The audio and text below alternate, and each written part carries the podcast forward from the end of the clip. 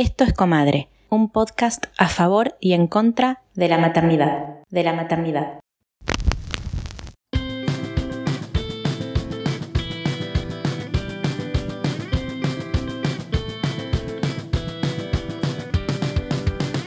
En este episodio vamos a hablar de maternar y emprender. De maternar y emprender.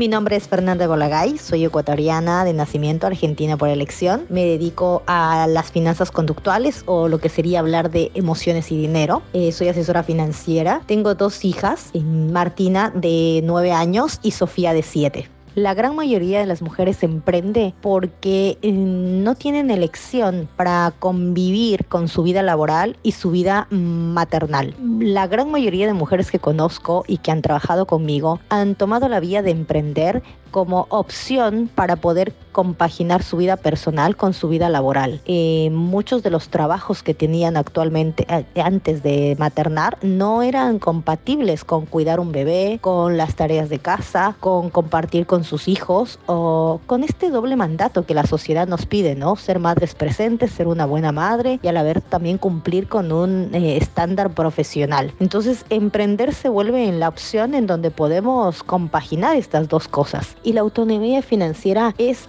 producto o es el resultado de una educación financiera, de, una, de un autoconocimiento, de decir desde qué lugar genero mis ingresos, desde qué lugar me planteo yo con el dinero, qué poder tengo yo sobre mi dinero y elecciones sobre el dinero, cuánta libertad tengo para manejarme en situaciones económicas y cómo eso tiene consecuencias en mi vida, ¿no? Eso para mí es como el tema de autonomía financiera y por qué muchas mujeres no lo, no lo logramos, porque básicamente nos falta experiencia, porque nos falta un tema de educación financiera que no es saber de matemáticas, que no es saber de números, que es mucho más profundo, que es atrevernos a mm, andar el camino de la práctica con dinero, es el camino de la experiencia con dinero, que simplemente la sociedad, el mundo, la cultura nos ha negado por años y años y años, en donde hemos sido educadas simplemente para administrar, no para generar, y en muchos casos esta administración también se ha habido sesgada por temas de poder, ¿no? Los pasos para un negocio rentable son primera instancia preguntarte, ¿para qué emprendes? ¿Cuál es la razón primordial para que este negocio funcione. Después de eso, claramente te voy a decir que hacer los números de tu negocio es el paso más importante. ¿Por qué? Porque es la brújula con la que vas a navegar este viaje de emprender, la brújula que te va a decir qué hacer, cómo hacer, cuánto hacerlo. Son los números del lenguaje que te va a mostrar qué necesitas hacer, cuánto necesitas hacer, cuántos son tus costos, cuántos son los ingresos que necesitas, cuál es el sueldo que quieres ganar. Y recordemos que el paso más importante para tener un negocio rentable es saber que es rentable y eso solo me lo van a poder mostrar los números. Entonces, para mí los pasos más importantes son conocer para qué haces lo que haces. Segundo, asignarte un sueldo. Tercero, hacer los números de tu negocio que te permitan saber cuándo está siendo eh, rentable. Conocer los números de, de tu negocio, cuáles son tus costos fijos, cuáles son tus costos variables, cuál es tu punto de equilibrio, cuál es ese plan B, cuál va a ser el punto en donde vos mides tu negocio y vas a decir, listo, hasta acá esta idea de negocio es factible, hasta acá voy a invertir, hasta acá me retiro y me dedico a otra cosa. Negocios es siempre que te genere una rentabilidad. Nadie quiere ponerse un negocio para perder plata y eso solo te lo van a enseñar los números.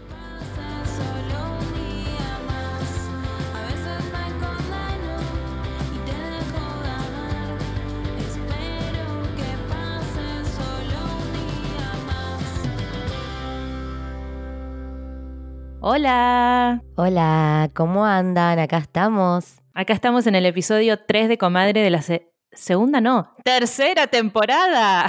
Ay Dios. Tercera temporada de Comadre. Y hoy vamos a hablar de un temón que es emprender. Emprender ya es una aventura del, del hombre y de la mujer. Más de la mujer que del hombre. Pero bueno, emprender con niñas, te mando un saludo. Vamos por partes. Nos vamos a presentar. Hmm. Mi nombre es Victoria Viola. Me encuentran en Instagram como B de Viola y a Comadre Podcast como arroba Comadre Podcast. Yo soy Maki, me encuentran en Instagram como arroba Maki Álvarez T y hay formas de colaborar con la producción de nuestros episodios. Si les interesa, está toda la información en el link de nuestra bio de Instagram, pero nos pueden donar cafecitos a través de la aplicación Cafecitos y también a través de GoFundMe, que es como una plataforma internacional para quienes estén afuera. Hermoso. Y darle seguir en Spotify para enterarse de los nuevos episodios. Bueno, para este episodio en particular tenemos una invitada espectacular que voy a cederle la palabra para que se presente, nos cuente cómo se llama y empezar a charlar sobre el tema de emprender. Buenas, buenas. Bueno, mi nombre es Flor Carbuto. Eh, soy muchas cosas, pero entre ellas mamá de Vito de 10 meses y también emprendedora. Emprendo hace 5 años y pueden encontrarme también en redes como arroba Flor Carbuto. Como lo he dicho siempre, con B corta y doble T. bueno, Flor, contanos un poco para empezar a romper el hielo y conocerte y conocernos un poco de dónde venís, cómo es tu background, de qué se trata tu emprendimiento. Voy a tratar de hacer la síntesis más síntesis del mundo. Mi proyecto y un poco el propósito de mi proyecto es eh, poder generar espacios y conversaciones para que las mujeres, mujeres puedan reencontrarse consigo mismas. Siento que mm, vivimos en un mundo que nos adiestra para no sentir, para vivir anestesiadas, un poco en piloto automático, y me gusta pensar en mi proyecto como un espacio mini revolucionario para eso. Eso es un poco como el, el momento de hoy, pero mi proyecto tiene bastante autorreferencial por mi propia crisis existencial. Eh, hice el caminito que nos han enseñado y en el cual también me sentí muy cómoda, que es terminar el secundario, ir a la facultad, tener una formación universitaria. Soy ingeniera industrial recibida y demás. Laburé 10 años en ese mundo hasta que nada, me quebré el pie y esa fractura fracturó mi vida también, como yo digo. Me empecé a hacer un montón de preguntas, empecé a cuestionar un montón de cosas em, y después de tres años de búsqueda, renuncié. Renuncié a la multinacional, renuncié a una forma de vida, una definición de éxito. Fue un trabajo, hoy la gente dice, jajaja, ja, ja, fue un trabajo de lágrimas, sudor. Ah. Eh, no, y renunciar a la corpo es un salto de fe, olvídate. Y estaba en la corpo, ¿eh? tenía, si vamos a hablar de maternidades también, estaba todo pensado para que te quedes ahí, tenía una hermosa guardería, tenía una combi que te iba a buscar a vos. Ah, todos los beneficios. Todos. Yo tenía 30 años al momento de renunciar, tengo 35 ahora, em, pero lo hice porque, porque sentía que tenía que haber algo más, sentía como que eso realmente no me representaba, me generaba ya mucha angustia al final sostuve lo insostenible y dije, bueno, ya fue, como en esos tres años que me llevó la búsqueda, que arrancó a los 27 y termina a los 30 con esta renuncia, una renuncia colapsada ya, porque ya no, no realmente no podía más. Em, y entonces Derín probé un montón de cosas, me formé como coach, eso me cacheteó fuerte, fuerte, fuerte, porque me trajo un mundo de preguntas. En la Facultad de Ingeniería nunca nadie me hizo ninguna pregunta, digamos. En la formación de coach, el primer día me, trajeron un batallón de preguntas y fue como, ok, bueno, a sentarse al rincón a pensar. Y a partir de ahí fui desarrollando este emprendimiento que ya lo tenía, esto me parece re importante porque lo vamos a charlar hoy, yo no renuncio y me pongo a hacer algo, yo ya venía hace un año y medio haciendo esta doble vida en donde venía teniendo un proyecto paralelo de astrología porque también me formé como astróloga en todo ese interim. Y nada, después de eso empiezo con este proyecto que tuvo muchas idas y vueltas, pero que tiene que ver con hacer preguntas, con el reencuentro con nosotras mismas y con infinidad de otras cosas. Así que un poco ahí estoy ahí. Vito tiene 10 meses. Em, retrasé mucho mi maternidad a propósito porque mi proyecto me enamora y me enamoraba mucho y tenía miedo. Sabía que la maternidad lo iba a dar vuelta completamente eh, y no tenía ganas de eso, así que lo retrasé, lo retrasé hasta que, bueno, em, llegó finalmente. ¿Te sentiste en un lugar más seguro como para decidir convertirte en madre?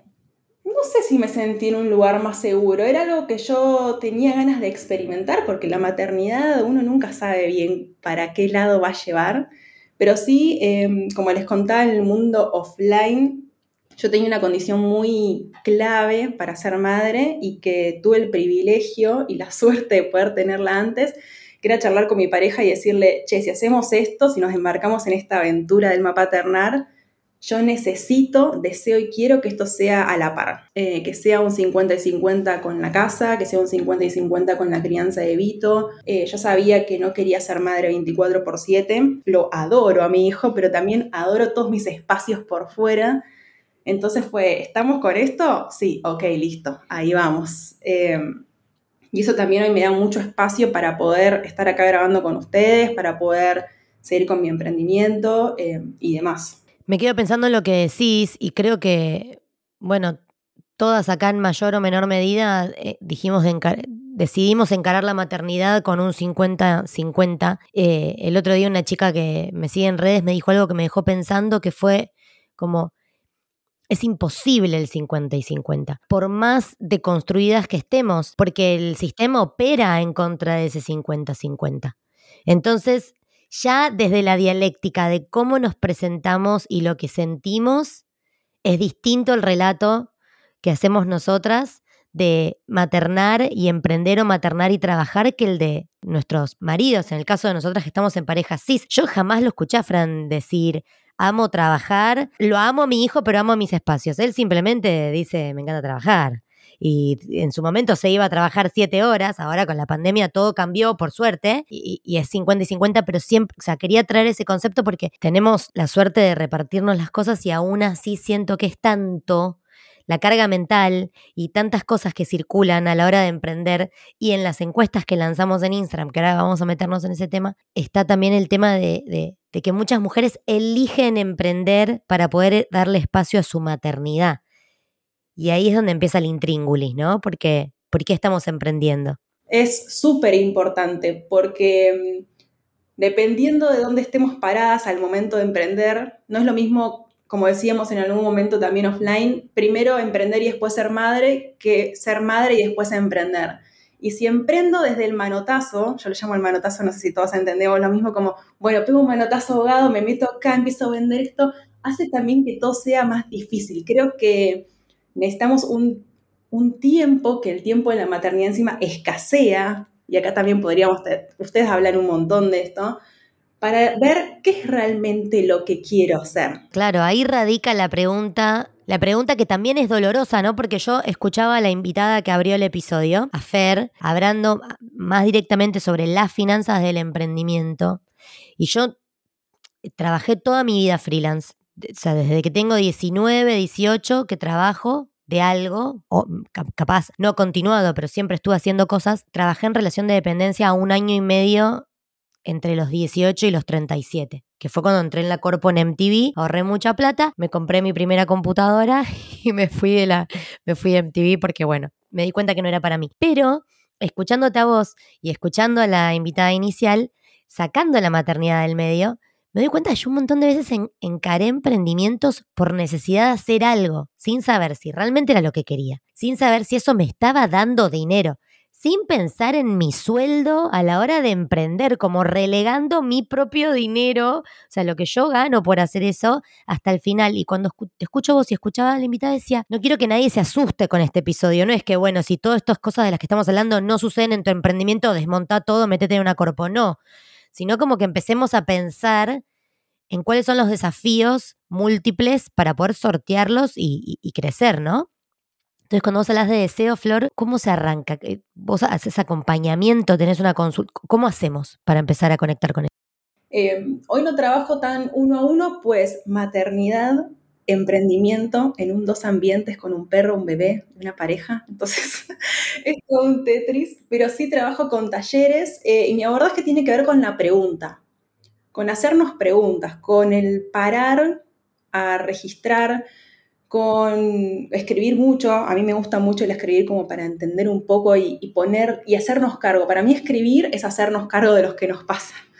Abrir preguntas, eh, darnos tiempo también. Si ustedes ven como un poco mi proyecto, yo no voy a dar ni cinco tips para, ni una fórmula infalible, ni algo que te funcione en 30 días, porque no existe eso. Creo que creo mucho en la pregunta, en el ir sincerando cosas, en ir decantando, en ir probando. Creo que también tenemos diferentes puntos de partidas en donde estemos.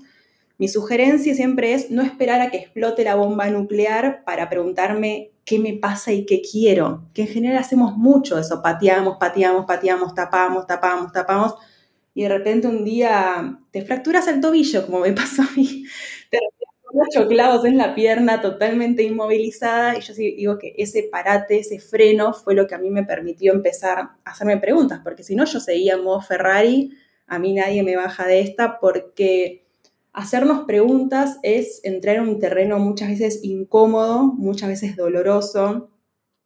Eh, no saben la cantidad de, de frustraciones y de angustias que hay porque tengo 35 años y no sé lo que quiero hacer no sé lo que me gusta, no sé lo que me mueve, estoy vieja, ella se me pasó el tren. Em, es un tema que hoy es una locura que siendo 2022 sigue siendo tan tabú. Es un tema que nos atraviesa mucho y que no lo hablamos y que no lo compartimos y que todo el mundo va con carita de feliz cumpleaños y posa en Instagram. Y abajo hay miedos, inseguridades, dudas, porque de nuevo no tenemos una cultura que fomente el autoconocimiento.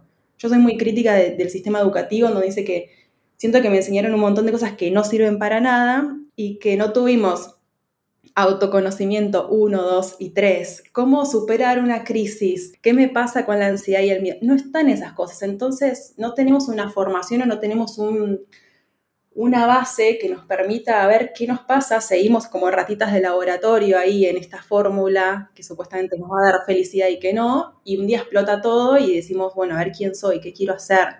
Y si eso nos agarra con hijes, hace que todo sea más complicado a veces. De nuevo, no es para decir, este es el episodio para que nadie emprenda siendo madre, sino es como, che, charlemos de lo que nadie trae arriba de la mesa? ¿Qué me pasa con encontrarme mi propio deseo? Si tenés 35 años, 40, 50, 60 o 20 y no sabes lo que te mueve, tranqui, es normal y se puede, em, nada, se puede transitar. Me parece una locura que cuando la humanidad está llegando casi a los 100 años de expectativa de vida, a los 35, preguntarnos qué queremos hacer eh, sea un problema. Digo, me lo voy a preguntar 900 veces más hasta que me muera, porque posiblemente dentro de 15 me aburra de lo que estoy haciendo ahora, ¿entendés? Ojo, a mí también me pesan un montón de sentidos, un montón de veces. Eh, ser nueva en algo donde veo que hay gente más joven. Me pasó cuando empecé a actuar, que yo empecé a actuar a los 20 y y había pibes que estaban, o, o, pibas que estaban desde los 18 en la una estudiando y entiendo el miedo, pero por otro lado siento que las experiencias y las cosas más únicas vienen justamente de la diversidad de encarar distintas emprendimientos y actividades en la vida. Sí, yo de todos modos siento que la sociedad nos domestica. Entonces, a las mujeres lo que nos pasa es que, a ver, a todos y todas en general nos dicen hay que estudiar, hay que recibirte y hay que hacer carrera. Entonces, arrancás a trabajar si tenés la suerte y los medios y te puede pasar que te veas como envuelto en ese mundo corporativo con todos esos beneficios y como que te cueste conectar con tu propio deseo porque estás como saboreando las mieles de la corpo. Pero es muy normal que pase y yo creo que está muy relacionado la edad, por eso no es casualidad que hayas dicho 35. Nosotras tenemos 37, es como la middle age crisis en la que decís, para, ¿esto es lo que quiero yo? Conectarme todos los días a la misma hora, charlar con un cliente que me la baja, o sea, a mí me reinterpela este episodio porque yo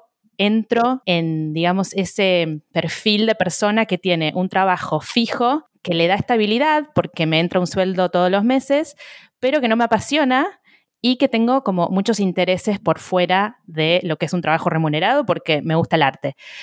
Tengo comadre, tengo talleres que quiero dar, un montón de cosas que siento que es el momento para explorar, pero tengo poco tiempo porque tengo este trabajo que por suerte es part-time y además tengo dos hijos. Entonces, digo, qué bronca no haber podido conectar con mi deseo antes, como para poder emprender antes de convertirme en madre, porque la realidad es que las demandas de los hijos, está bien, se pueden dividir 50 y 50, 70, 30, pero hay que satisfacerlas y también hay que pagar las cuentas, con lo cual es como que estoy en una encrucijada, Flor y Vicky, y la gente que nos escucha, que seguramente haya otras personas que se sientan identificadas con esto, porque es como que no sabes qué camino tomar. Es muy difícil. Entonces la pregunta es, perdón, ¿vos recomendás como mantener el trabajo remunerado, tener esa seguridad y testear al mismo tiempo, emprender algo como para lanzarte a la pileta sabiendo que tenés un cierto colchón en donde caerte muerta? lo fuerte de la frase. Pero sí, eh, sí, totalmente. Eh, sí, para mí sí, es, siento también que es sumamente cansador y a mí siempre me gusta decir, tipo, che, sé lo que te voy a proponer, es muy cansador, pero al menos es lo que yo hice y también lo que, lo que en algún punto puede ser cansador, pero nos da un poco más de tranquilidad mental, que es esta eh, etapa de transición o etapa de doble vida. Por un lado está, hay como diferentes perfiles, quizás vos, Maki, ya sabes medianamente qué es lo que querés hacer, pero hay mujeres que todavía no saben bien qué les gusta, qué quieren, entonces ahí es como empiezo a explorar, hago un taller, me compro un libro, le dedico al menos, si puedo ponerle 30 minutos semanales a, la búsqueda, hacer un poco de espacio, a ver qué me interesa, espectacular. Yo siempre digo, tengo este mantra que lo que no se agenda desaparece. Entonces, al menos ponerme en el, yo uso mucho. Ay, estoy de acuerdo. No está en el Google Calendar, no existe en mi vida, es un horror porque es como que se me anuló una parte del cerebro, pero si no está ahí me lo olvido. es re tu mantra también, Vicky. Es que si no, la vida te lleva puesta, que una cosa, que el otro, que el WhatsApp, que el martes 13, que la pandemia. Entonces, es eh, hermosa invitación a quienes nos estén escuchando. Google Calendar, agenda de papel, post-it en la puerta, tipo, no sé, jueves de 10 a 10 y media. Es un ratito para mí. Es un ratito para hacerme, si quieren entrar en mi proyecto, hay 300 mil millones de preguntas. Si no saben por dónde arrancar, son gratis, pueden arrancar por ahí me siento ahí a estar un poco con la incomodidad que me puede traer esta pregunta, ¿no? Si la respuesta es no tengo la más pálida idea, escribo no tengo la más pálida idea. Y volviendo un poco a lo, de, a lo tuyo, Maki, para mí es como, sí, ir probando, ir tanteando. Em, quizás, sí, tenés dos hijos, tenés, no sé, la casa, tenés un montón de otras cosas, decir, bueno, el feriado este, no sé si tienen muchos feriados allá, supongo que no. Eh, bueno, voy a dar un taller. Para mí emprender es como también un camino de autoconocimiento de una misma. Es una entra ahí y entra como a, entender, su, ve sus altos más altos y ve sus bajos más bajos. Emprender también, esto lo había, me lo había comentado mi pareja que también es emprendedora, que lo había leído en un libro que decía algo así como que el emprendedor le tiene que gustar la incertidumbre, por así decirlo. Tiene que ser muy amiga de la incertidumbre y no todo el mundo está hecho para eso y no todo el mundo se siente cómodo en eso. No, con luna en Capricornio es muy difícil.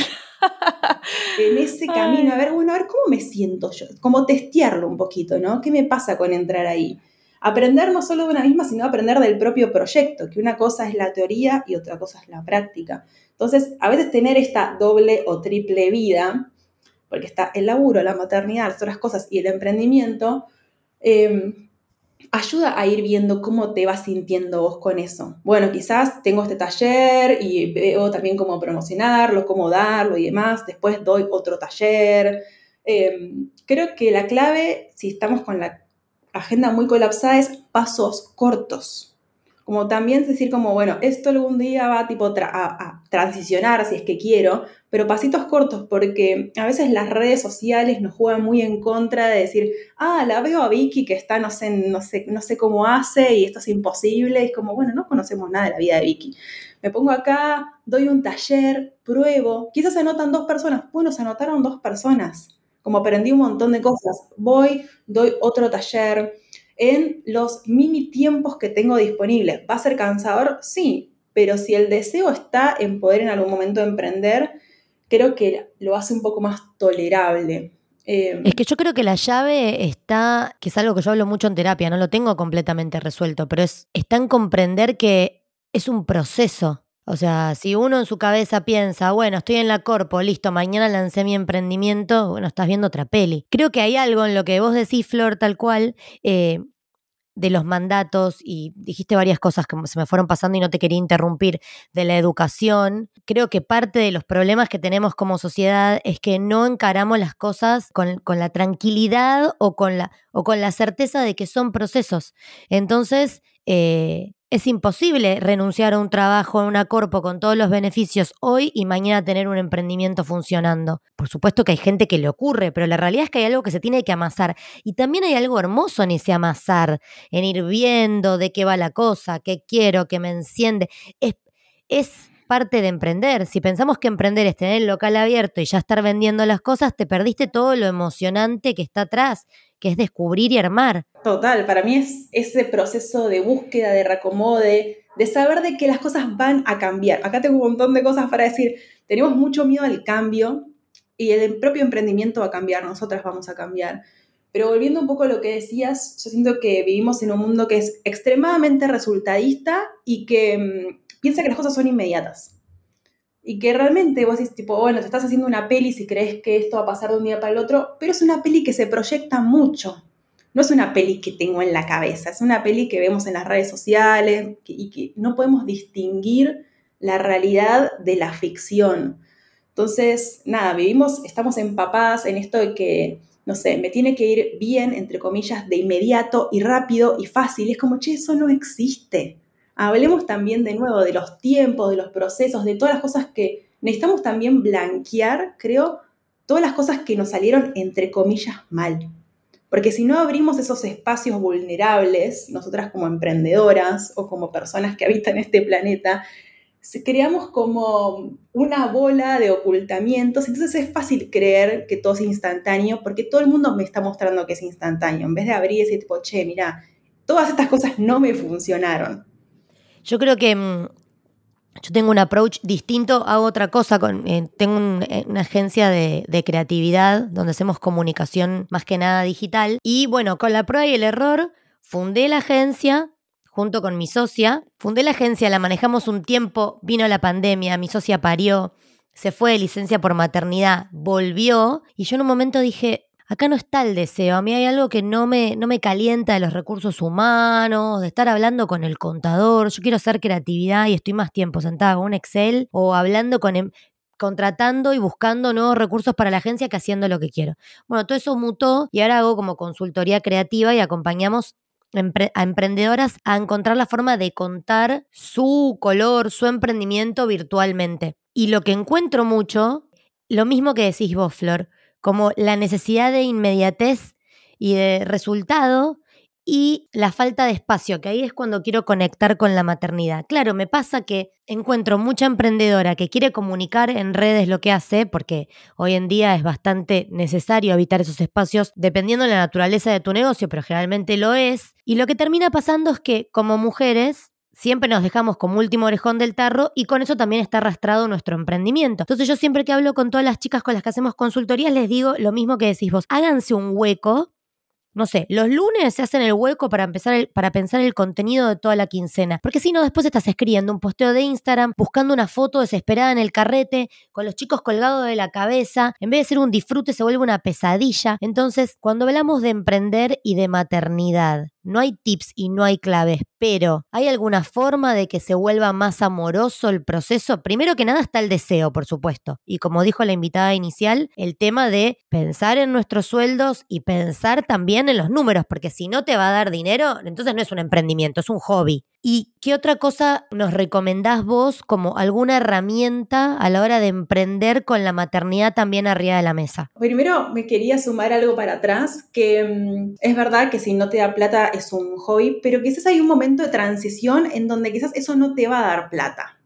Pienso en dos como aristas totalmente diferentes. Una es cuando, tipo, no tengo la más paria idea de quién soy y qué es lo que me gusta eh, soy madre y me gustaría en algún momento emprender, pero antes necesito hacer este caminito de autoconocimiento. Em, ahí, si en algún momento resuena y demás, bienvenidas a los talleres. Yo doy un taller que se llama Descubrirte y conectar con tu propósito, que es un mega trip viaje de 10 semanas, de mucha exploración y de mucha pregunta, porque ahí necesitamos ir a explorar, ir a ver qué, qué nos mueve, que muchas veces yo digo que está más cerca de lo que creemos, más cerca pero más difícil, porque está muchas veces enterrado, tipo nuestro deseo está enterrado, porque no sé, en algún momento nos dijeron que eso no era válido, que eso no era para nosotras, que eso no servía, eh, o que está atrás de un montón de miedos. Entonces, nada, hacer ese, ese viaje de descubrimiento, bienvenidas sean.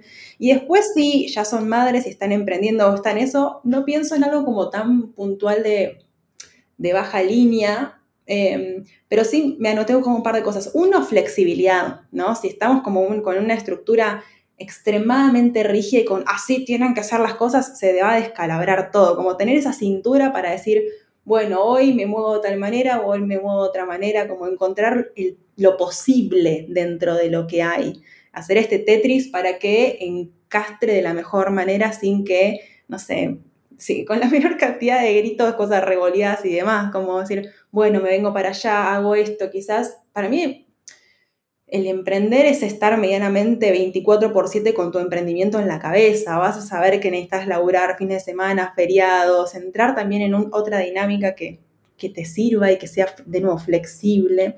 Otro pienso que ya lo hablamos que es proteger el espacio. Proteger mi espacio de decir, no sé, con Dami tenemos estos 50 y 50, uno a la mañana lo cuida Vito y otro a la tarde. Y hoy fue como venía a grabar el episodio con ustedes, che, ¿podemos cambiar? Esto es flexibilidad, ¿podemos cambiar? Sí, dale, cambiamos, tipo, yo sé que ahora está re en uno porque tenía un montón de reuniones, está con Vito, pero él también dice, che, podemos hacer esto, buenísimo. Pero también proteger el espacio es, Flor, no te puedes quedar dos horas más. A veces es como, no. Tipo, poner ese límite también. Es quizás sí lo puedo hacer un poco, pero si no siento que si abro demasiado la puerta es como, este es mi espacio de laburo, esto es lo que voy a hacer. Quizás lo estoy usando para leer un libro y para estar como, no sé, más informada o más preparada o estoy, no sé, desarrollando algo, pero proteger estos lugarcitos que nos vamos haciendo. Como hablábamos antes, que no sé, los jueves de tal horario, tal horario, eh, eran para mí, protegerlo. Me parece hermoso lo que decís y me lleva a otra cosa, que es un pensamiento que para mí está siendo un toque revolucionario, pero lo traigo a la mesa para ver si resuenan. Siempre en Comadre hablamos de la red, de la red a la hora de, de, maternar, de la tribu, y creo que también a la hora de emprender es importante eso de la red. Grande, grandes, escúchame, no hubo grandes emprendimientos, pero la mayor parte de los emprendimientos que hice, uno de ellos bueno, Comadre todavía no es monetizado, pero es hacia lo que vamos. Eh, siempre tuvo como protagonistas a personas que me rodean. Pensar en los recursos que tenemos alrededor nuestro, ¿no? Vos decís, bueno, generalmente el deseo capaz está más cerca de lo que creemos y yo creo que los partnerships, las sociedades o mismo los espacios para poder trabajar en conjunto pueden estar más cerca de lo que creemos. A mí me pasaba que eh, en esta búsqueda de ser guardiana de mi propio tiempo, después de la pandemia, mi escritorio dejó de ser mi escritorio, perdí mi cuarto propio, como dice Virginia Woolf, mi cuarto es también el escritorio de mi pareja. Entonces de golpe me vi frente al desafío de yo toda la vida emprendí, toda la vida trabajé sola desde mi casa en mi espacio y de golpe tenía que compartir mis espacios, llamadas, chequear con un otro. Y de golpe dije, pará, está la opción de irme un cafecito, o está la opción de irme lo de una amiga que vive cerca, o está la opción de contratar un espacio de coworking con alguien que quiera, porque capaz la sociedad no necesariamente tiene que ser hacer el mismo emprendimiento, pero sí unir o aliar recursos. Entonces lo traigo también como para que se empiecen a aprender disparadores en torno a, a las múltiples duplas que se pueden amar a nivel creativo, pero también a nivel logístico para poder trabajar. Sí, y también el sistema de cuidado. O sea, eso no es menor. Te tenés que armar, bueno, vos te referías a la red, pero te tenés que armar un sistema para vos poder dedicarle tiempo, que es esencial para tu nuevo proyecto. Pero para las que estén en mi situación, me imagino que van a resonar con esto, lo que pasa es que trabajamos en relación de dependencia, tenemos como ese tiempo cubierto, todas esas horas que le dedicamos al trabajo, eh, gracias a que hay otra persona cuidando a nuestros hijos. Pero si vos también querés dedicarle tiempo a tu emprendimiento, tenés que ser más flexible con vos misma, como respetar ese espacio y darle como validarlo. Em, porque a mí me pasa mucho que no me animo a pedirle a mi suegra, que es con la única persona que yo cuento acá, em, que ella cuide a mis hijos cuando yo no estoy trabajando, trabajando remuneradamente, porque me da culpa. Pero si yo necesito internamente y deseo lanzar algo allá afuera, porque la verdad que es lo que me apasiona, el arte, necesito sentarme y leer ese librito como decías vos, o hacerme un curso, o simplemente pensar, ¿no? Y proyectar lo que yo quiero comunicar. Bueno, ese tiempo necesito estar sola y necesito que alguien se ocupe de mis hijos, mis hijos en este caso. Entonces, como eso me parece que también es importante, que, que podamos pedir ayuda a pesar de que no estemos trabajando por un sueldo. Re, te iba a decir que eso es trabajo. Cuando decías, no estoy trabajando como, eso es trabajo también. sí. Pero cuesta, ¿no? Como asociar esa idea. A mí me costó años. A mí me costó años y ni te hablo de, de, para trabajar, bueno, también para trabajar, pero me costó años eh, usar mi red de cuidado para hacer cosas para mí, que pueden incluir irme a cortar el pelo, ¿entendés? Como que era, porque voy a gozar en el momento en el que no estoy con mi hijo? Si no estoy con mi hijo, tengo que estar produciendo. Y eso es el capital y el horror y el sistema en el que vivimos. Me parece que está re bueno como patas porque necesito como organizar en mi mente todo lo que vamos diciendo. Me gusta lo que trae Flor en relación al, al, deseo y el propósito. Me parece que es como muy clave a la hora de emprender. Y ni hablemos de emprender en Argentina, porque tendría que ser otro episodio donde no metamos la maternidad en el medio, porque ya es como, ya es una, es, es como ser eh, doble de riesgo. Eh, creo que es, es muy importante que haya un deseo, al igual que en la maternidad, porque son tantas las vicisitudes, los conflictos, los vericuetos legales, el AFIP, contratar, pipipi, producir, que si encima no tenés un deseo claro, entonces creo que es la base, el tronco de la cosa es qué quiero hacer. Y después lo otro, que yo me lo he olvidado un montón de veces, porque a mí para conectar con el deseo, capaz es, algo que tengo como un canal más abierto, pero con la guita soy el mismísimo horror. Yo cada vez que pienso, todos los emprendimientos en los que no me adjudiqué un peso. Y que la plata era, bueno, cuando, se, cuando vendo la cosita, poner que vendo almohadones. Nunca hice eso, pero si fueran almohadones. Bueno, y nos repartimos entre todos el almohadoncito y era como, ay Dios, ¿Entendés? Como algo de ignorar por completo lo económico. Nos falta mucha educación financiera, pero Flor, respóndenos vos. Sí, totalmente. o sea, nos falta educación emocional y nos falta educación financiera.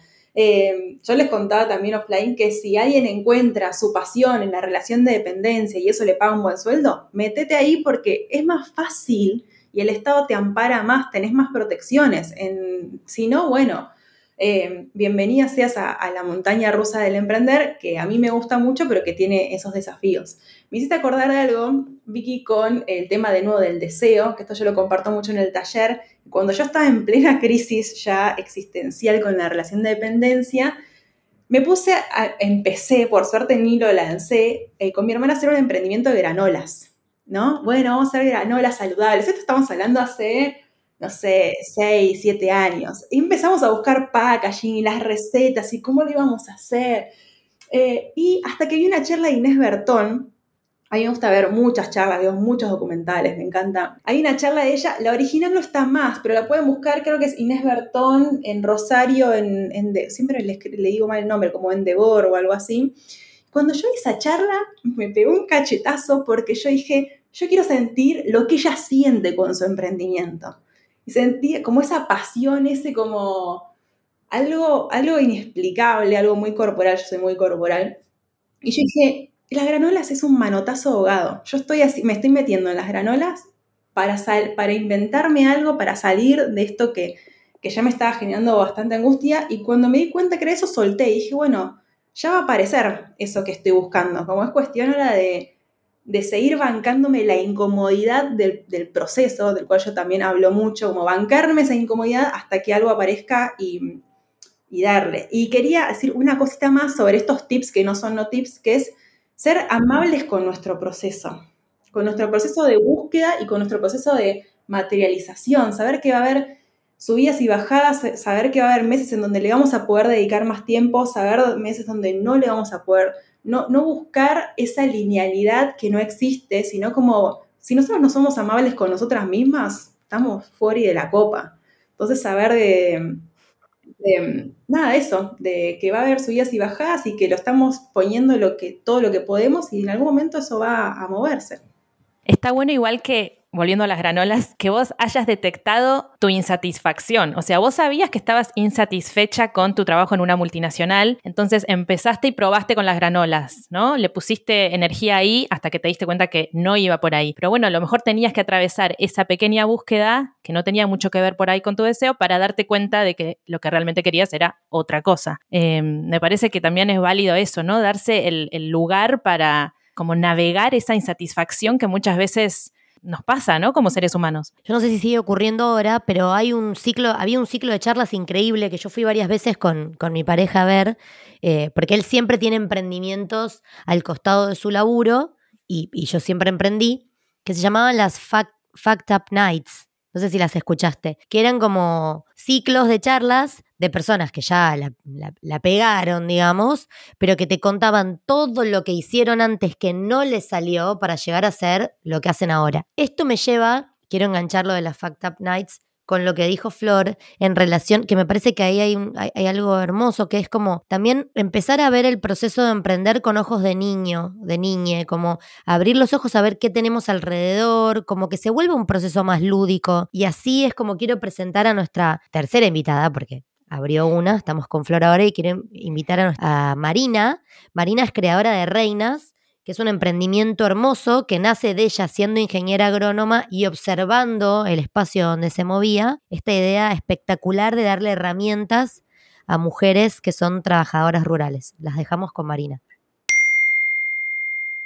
Me llamo Marina Múscolo, soy ingeniera agrónoma, soy fundadora de Miel Reinas de Corazones y tengo dos hijas, una es Manuelita de 15 años y Carmela de 5 años. Reinas de Corazones nació porque, bueno, yo soy ingeniera agrónoma, ya hace casi 20 años que me dedico a mi profesión y principalmente a campo y así es que fui conociendo a puesteros de campo, encargados de campo y a través de ello a sus familias y así a las mujeres rurales. Y estas son mujeres que viven en los campos pero no tienen una fuente de ingreso, no tienen un trabajo en el lugar donde viven y tienen que trasladarse grandes distancias al pueblo, a la ciudad más cercana para conseguir un ingreso y esto eh, resulta muy costoso el tema del logístico de poder trasladarse. Primero siempre, siempre que estoy con algún eh, dueño de campo, le digo que tenga en cuenta a las mujeres o a las mujeres rurales para subirse un tractor, para subirse un caballo, para manejar una computadora porque perfectamente podemos hacer cualquiera de esos trabajos y en muchos otros países las mujeres son las que principalmente los hacen pero bueno, como este cambio viene lento, decidí que iba a hacer algo por mi propia cuenta para poder achicar un poquito estas brechas eh, en la ruralidad. Entonces es que fundé eh, Reinas de Corazones, que lo que hacemos es con la producción y con la venta eh, de nuestra miel, brindamos una posibilidad a mujeres que viven en el campo, mujeres rurales, a que puedan eh, obtener capacitaciones gratuitas en el oficio de la apicultura y si les gusta y quieren emprenderlo, algunas colmena eh, o algún equipo para que ellas puedan arrancar y probar la actividad y desarrollar su propio emprendimiento. Bueno, y a lo largo de este camino es que nos dimos cuenta que, no, no, solo tenía que tratarse de, recibir, sino también de la posibilidad de dar. Y así es que desarrollamos la cadena solidaria eh, en la que estas mujeres reciben este kit de apicultura para hacerlo producir. Y bueno, desde, desde el principio es de ellas, pero eh, a cosecha tienen la posibilidad de donar algo de miel, lo que puedan y lo que quieran, para que con la venta de esa miel compremos otro kit o más material para otra mujer rural. Esto tiene distintos beneficios que, es no, no solo la posibilidad de recibir, sino la posibilidad de dar, que es mucho más dignificante también y empoderador, porque de esta manera son mujeres rurales que empoderan a otras mujeres continuando con esta, con esta cadena. Bueno, me parece espectacular esto que, que creó Marina, que viene básicamente de la observación. Ella se puso a observar maneras de ayudar a las mujeres y cómo las mujeres en el campo no encontraban como su lugar de pertenencia y de ahí nació un emprendimiento que derrama para todos los winners, porque es buenísimo ecológicamente, es buenísimo para la economía, es empoderante y le da autonomía a las mujeres. Y yo doy fe porque la conozco, Marina, que en un momento tenía una cantidad de laburo, dos hijas, y tenía su laburo de corpo, el laburo de reinas. Sí, hay un momento, ¿no, Flor, en el que llegás como, yo siento que es como un cohete que sale a la luna, hay un momento en el que empezás a perder partes justo antes de irte del laburo en relación de dependencia, donde decís, bueno, ya fue todo. En el caso, en el caso de que te quieras ir, ¿no? Vuelvo a insistir en eso. Lo digo siempre, la relación de dependencia y el emprendedurismo es como la monogamia en las relaciones abiertas, no es que hay algo más canchero mejor, depende el gusto y la necesidad. Pero digo, ¿qué onda ese momento, no? ¿Cuándo es el momento? Cuando ya el cohete no le queda en parte, ¿cuándo es el momento en el que te vas? Ya está, te tenés que ir. ¿Que te vas de la relación de dependencia? Sí. Ay, yo creo que uno se va cuando está totalmente quemado y es un error en algún punto porque... Total. Eh, es el cohete. Es porque porque, o sea, nos vamos en general cuando estamos totalmente quemadas porque estamos sosteniendo lo insostenible hace mucho tiempo y eso es muy desgastante. energéticamente. ¿Y por qué sostenemos lo insostenible durante mucho tiempo? Pregunta y me autorrespondo. Es porque, em, porque esa fue la estructura para la que fuimos educadas. Porque no tenemos una cultura que em, avale y celebre el cambio.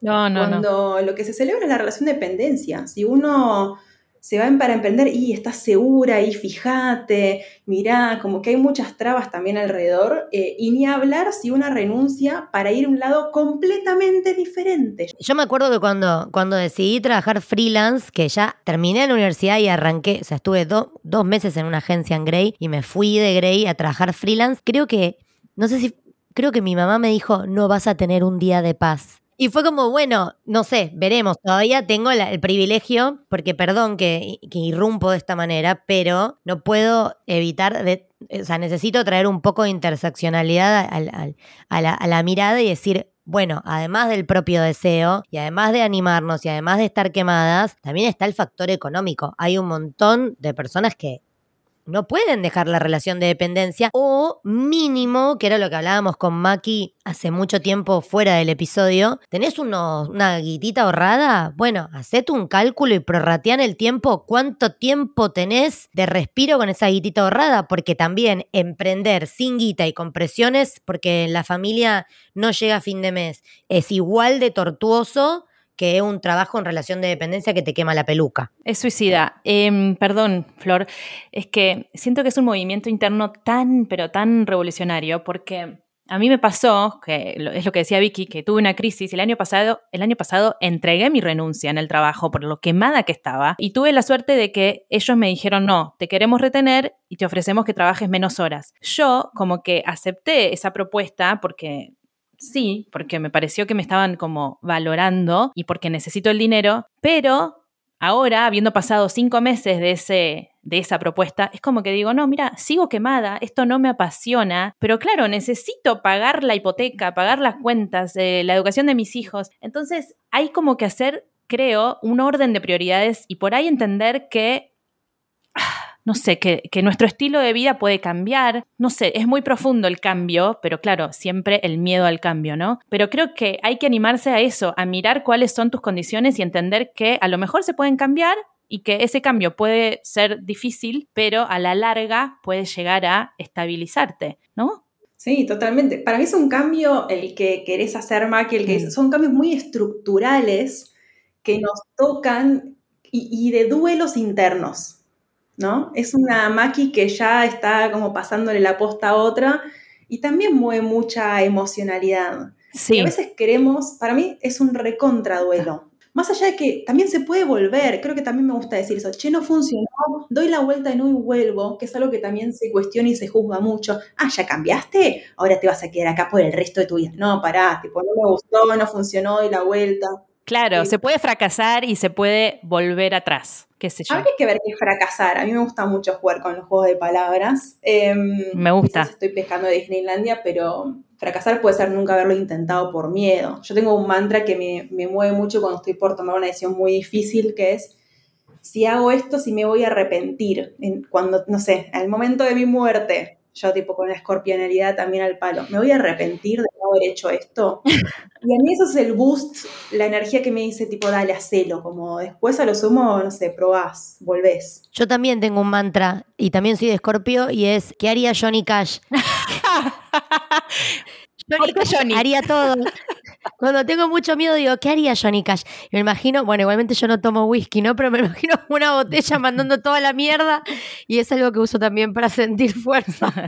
Está bueno lanzarse. Lanzarse a lo desconocido puede, ¿no? Puede traer algunas cositas hermosas. Vuelvo a esto como, quería compartirles un poquito, dos cositas más, como eh, este cambio estructural que lleva un tiempo, que lleva un duelo, que como cualquier duelo no se, no se transita de un día para el otro. Em, pienso que las dos estructuras, laburo en relación de dependencia y emprendimiento, tienen un costo, las dos tienen un costo, no hay nada gratis en la vida. Entonces es ver también con qué costo me siento más cómoda, ¿no? Eh, está este libro de em, Mark Mason que dice como elegí los problemas que querés tener en la vida. En vez de elegir las cosas lindas, anda a elegir los problemas. Como amigate, que esos van a ser los problemas o los subes y bajas. Y algo también que me parece un flash y a mí me encanta, que tiene que ver un poco con esto de Marina, que trajiste, que para mí, vos mencionabas, Vicky, lo medioambiental, que empoderaba a las mujeres, que ella está mostrando que hay cosas que creíamos que son imposibles que se pueden hacer. Está quebrando una barrera mental, por así decirlo. Le está mostrando un montón de mujeres y un montón de comunidades y un montón de familias que hay algo más de lo que podían pensar. Y a mí me gusta mucho jugar con esto, como eh, que hay un montón de emprendimientos y que hay un montón de formas que existen, pero quizás por nuestra forma de ver la vida tan estructurada, tan chipeada y demás, ni las vemos. Así que nada, eso me parece como un flash porque puede ser una gran puerta para un montón de otras cosas que puedan nacer de esa comunidad o paralelas. Es muy zarpado lo que hace Marina y me lleva también a, la feminización de la pobreza, ¿no? Que es algo que hemos tocado en Comadre cuando hablamos del doble trabajo y del el dinero y la madre en ese episodio, porque mm, la realidad es que muchas mujeres terminan como haciéndose cargo de las tareas de cuidado y las tareas domésticas y si los recursos son pocos, es como que te empujan a, encerrarte en tu casa y a dedicarte solamente a eso. Entonces, que venga alguien con conocimientos como Marina y ponga la mirada en esas mujeres e inicie un, emprendimiento que es no solo, o sea, es capacitación, es solidaridad, eh, es darles a ellas como manejo del dinero, Autonomía financiera, porque claro, sí, no es lo mismo tener dinero a saber manejar el dinero, que es lo que hablaba Fer en el audio del inicio. Em, entonces, claro, es como que está bueno traer emprendimientos que tienen esta mirada solidaria, este triple impacto. Yo creo que hay algo para, para ir como cerrando y, pasando en limpio, que es eh, si tu deseo está en emprender, me parece que entonces, como lo decimos siempre eh, en Comadre, y lo pensamos de la misma manera con la maternidad y con todo lo que encaramos, bueno, entonces pone el deseo en la construcción de eso, que no es simplemente, bueno, voy a hacer almohadones, me consigo un proveedor en once de tela y salgo a hacer almohadones. Dedícale, dentro de la posibilidad que tengas, primero gestiendo el espacio en tu agenda, después recurriendo a, espacios como el que otorga Flor, como el que otorga Fer, como para empezar a entender desde dónde estoy parada, cuál es mi deseo, cuánta nafta tengo para eso, cuáles son mis recursos, cómo, o sea, estructurar la cosa para que después cuando salgamos a volar no nos veamos en el aire sin herramientas, porque la realidad es que la coyuntura del país es muy compleja, la maternidad acota los tiempos, entonces me parece que la mejor forma de, ser exitosas, y no hablo de exitosas en términos de remunerados ni, de éxito capitalista, sino de, de realmente empaparnos del proceso y embarcarnos en la aventura, es como ir transitando cada etapa presentes y conectadas, haciéndose ese espacio. Pidiendo ayuda. Creo que es eso con lo que me quedo. Claro, pidiendo ayuda, creo que eso es algo que me queda como como de todo este episodio. Y ahí tiraste un libro, Flor. ¿Hay, algunas lecturas? Siempre Macu nos recomienda, pero capaz tenés alguna lectura para recomendarnos, eh, para compartir con, con, las y los oyentes. Ay, em, dependiendo, estamos hablando de maternidad y emprendimiento. Emprender en general. Bueno, si existe un Smash así, pero emprender en general está bien. Em, yo estoy más enfocada en la parte previa, que es la, parte del conectar con el deseo. Y a mí me encantó mucho el libro de Glennon Doyle, Untamed o Indomable. Ah, lo leí. Muy bueno. No lo leí, pero lo he regalado. Eh, me gustó mucho, porque ella también habla de desestructurar un montón de cosas en una lectura más light eh, y más asociada a la creatividad. Eh, siempre recomiendo Libera tu magia de Elizabeth Gilbert. Es un libro muy lindo. Y ¿qué más? Me voy a quedar pensando porque ahora la verdad no se me viene otro más a la cabeza. Bueno, ese que dijiste igual también me parece interesante. El, Ronson era, ¿cómo dijiste que se llamaba? Ah, em, sí, el, el libro se llama El arte de que todo te importa un carajo. Amamos el título. Pero Claro, tenés que tener las herramientas después de que todo te importe un carajo para, como, ¿no? Direccionarte. ¿Y alguna serie o película? Erin Brockovich. Bueno, sí, para que me, dejaste pensando, porque pum, en, la, en mi página web hay una, un lugar de tipo, yo comparto muchas charlas, de muchas charlas, pelis y demás. Si hablamos de... A mí para mí ese es como conectar con el deseo Erin Brockovich. Eh, Billy Elliot, me encanta. ¡Ay, Billy! Qué genialidad. Eh, Después también hay una peli que me gusta mucho, es musical, que es también una historia real, que es The Greatest Showman. Existió. No, la vi. No la vi, pero sé que, sé que fue furor. eh, clásico, eh, la sociedad de los poetas muertos, como conectar con eso que nos mueve y también qué pasa en una sociedad que no, no le gusta mucho eso. Uy, qué flashera esa peli. Yo tengo un libro, perdón, que quiero sumar. Está en inglés y en español, yo lo tengo en Kindle, pero también se puede conseguir con Book Depository. Creo que acá no se vende y se llama Make Time y es un libro que te ayuda a enfocarte en lo que te importa cada día y no se trata de volverte más productivo y explotar tu agenda, sino básicamente de aprender a administrarte y hacer como una limpieza de lo que estás haciendo en la cotidianidad que no sirve. Ejemplo, pasar más de no sé cuántos minutos por día en Instagram. Como lo que te ayuda es a administrarte el tiempo para hacer el tiempo para lo que realmente deseas. Claro, es que yo creo que mucha gente debe pensar, uy, tengo que escalar el Everest, o sea, no me voy a animar nunca, ¿entendés? A subir esa montaña, pero todas estas lecturas, estas charlas, estos podcasts, em, los talleres de Flor y de otras personas, también son las herramientas que necesitamos como para decir, ok, bueno, puedo empezar a pensar en subir esa montaña. Em, por eso está bueno que pongamos este tema ¿no? sobre la mesa. Ir al paso a paso, como bueno, primer paso. No sé, quizá mi primer paso es, no sé, seguir, no sé, hacer tal curso para seguir formándome. Yo empecé a dar talleres en el living de mi casa, siempre cuento. O sea, le decía a mi pareja, bueno, hoy andaste más o menos. A me encanta salir a correr, sigue a correr y yo, yo tipo, sigo haciendo todo mi proyecto. Recibí a las personas en mi casa, cocinaba un budín, yo soy muy relajada, igual, tipo, nos sentábamos en el piso, charlábamos. Bueno, es que me gusta, porque con toda la tensión que rodea todo, o sea, menos mal que hay, hay, gente que tiene un approach relajado. Perdón que me baja otra data. Un libro que leí que me pareció muy interesante porque me hablaste de tu casa, Flor, y me hizo pensar es Girl Boss que no, lo, no, no, no, no sé si está en español, que es la historia de Sofía Amoruso, que es la creadora de Nastigal. Es una piba, que es una empresaria que ya tiene una empresa unicornio, la levantan mm. en pala. No estoy diciendo que aspiremos a llegar ahí, pero lo interesante de su historia es que ella arranca viviendo como una especie de cuarto de motel, comprando y vendiendo online pilchas vintage y termina armando como un imperio del vintage y bueno, ahora ya, ya ahora habla sobre emprender y da masterclass y cosas, ya no hace... Pero lo interesante de su libro es que te cuenta todo lo que todo lo malo que pasó, todos los desafíos, los juicios que se comió, los papelones, cuando cayó en bancarrota su empresa, con ella teniendo ni siquiera 35 años. Me parece que hay que empezar a rodearse un poco más, como decías vos, de historias no tan Disney, ¿no? Porque detrás de, de la careteada del emprendimiento hay pico, pala, sudor. O sea, a mí me pasa que a veces veo agencias de comunicación que digo, mira esta piba, ¿cómo construyó eso? Y después cuando rasqueteo digo, ah, pará,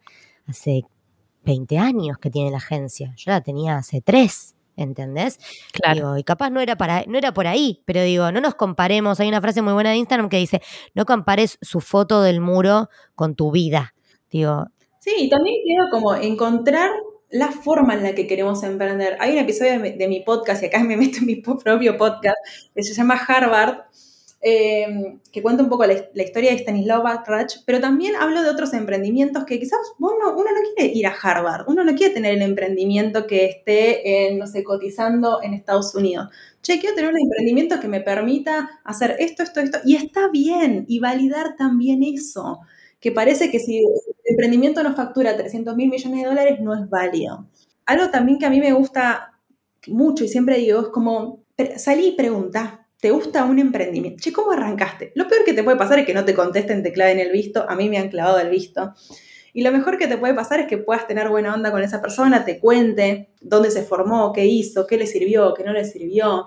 Eh, aprovechemos las redes para, para contactar algo un poco más real. Bueno, espero que este episodio haya ayudado a un montón de mujeres, porque también quiero decir algo que estuve leyendo, que es que 13 eh, de cada 100 mujeres en Argentina lanzó o estará lanzando un emprendimiento, porque la realidad es que las mujeres somos las que por lo general al convertirnos en madres somos como empujadas a renunciar de la relación de dependencia por lo difícil que se hace la conciliación entre trabajo y maternidad. Entonces, bueno, como las personas que nos escuchan a nosotras son por lo general mujeres madres. Bueno, espero que hayan resonado y que este episodio les haya servido para hacerse esas preguntas que vos eh, nos, nos, trajiste hoy, Flor. Así que muchísimas gracias. Muchas gracias por el tiempo, eh, por todo lo que nos enseñaste y compartiste. Y bueno, estamos en contacto. Gracias a ustedes. Bienvenidas sean las mujeres que se hacen preguntas Creo que quiero cerrar con eso. Bienvenidas. Y abrazo a todas esas preguntas incómodas que a veces nos hacemos. En algún momento, si seguimos explorando y nos damos tiempo, las respuestas creo que van a aparecer. Qué lindo eso que decís, es verdad. Gracias, Flor.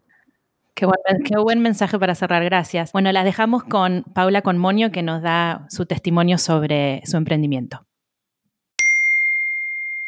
Mi nombre es Paula Fernández y a qué me dedico es la pregunta que más me cuesta responder eh, y eso que ya pasaron nueve años desde que dejé mi trabajo oficina. Soy emprendedora, podría resumirlo en eso. Pasé por varios estadios, varios emprendimientos. Comencé con una marca de muebles para chicos, eh, la hice de cero, de cero, cero, cero, hace ya siete años y luego fui virando hasta lo que soy ahora, que doy asesorías en comunicación, styling y demás para redes sociales, focalizado más que nada en redes sociales. Tengo una hija de 7 años, casi por cumplir 8. Em, ¿En qué consisten mis asesorías? Básicamente en, lo que yo siempre digo, en tratar de ayudar a las personas, en su mayoría mujeres, a enamorarse de su marca, en, enseñar a comunicar, pero desde el corazón, desde, o sea, teniendo estrategia, por, supuesto, pero desde lo, desde lo genuino, ya sea que vende plantas, que vende almohadones, y no importa si los almohadones los teje o los cose esa persona, o si los compra eh, al mayorista y en Tigre y, no sé, eh, los revende. Toda emprendedora tiene el mismo valor. ¿Y qué le recomendaría a una madre que quiere lanzar un emprendimiento? Muchas cosas. De hecho, las anoté en un papel porque eran muchas cosas en serio. Em, para mí la clave de todo, y es lo que le digo a, a todas las chicas, mujeres que vienen a mis asesorías, la organización es clave. Pero no solamente organización en cuanto, por ejemplo, no sé, a ver qué postear cada día, cuántas veces por semana postear y qué sé yo, sino organización real del tiempo, o sea, ponerse un horario. Bueno, listo, yo trabajo de, no sé, 8 a 10 de la mañana y después a la tarde corto y trabajo de, no sé, 12 a 14 y después voy a los proveedores o coso o tejo o, sea la labor que tengan que hacer, pero ponerse un horario. Y cuando llega el horario de finalización o apagar el teléfono o, ser, o cerrar la puerta de la habitación donde sea que estén trabajando. Para mí eso es clave porque si no terminas trabajando 24 por 7 y es agotador. Después, eh, armar equipo. O sea, empezar a, utilizar los trabajos de las personas que estuvieron para trabajar de eso y, poder hacer equipo en serio. No pensar todo lo, que requiera el emprendimiento, no pensarlo como un gasto, sino como una inversión. Contratar una fotógrafa, contratar una diseñadora para que haga el branding, la, imagen de marca, establecer las pautas publicitarias en Facebook, o sea, poner un presupuesto para eso, el estilismo, las cosas que se necesitan comprar para poder llegar a una foto correcta. La mayoría lo ve como un gasto y para mí es inversión 100%. Después, hacer estrategias de comunicación estrategias de marketing, eh, generar un hilo de, cómo va a ser el contenido, de qué va a ser. Y, después, lo último, tener una billetera del emprendimiento. O sea, que todos los gastos y las inversiones, gastos me refiero a, no sé, internet, luz, gas, la niñera, meter todo eso adentro de los gastos fijos y que sea de la billetera del emprendimiento, o sea, que no salga del bolsillo de la casa o del bolsillo de, la familia. Creo yo que así es la única manera de poder tener un poco más de noción y que sea más palpable el hecho de cuánto gano, cuánto necesito ganar.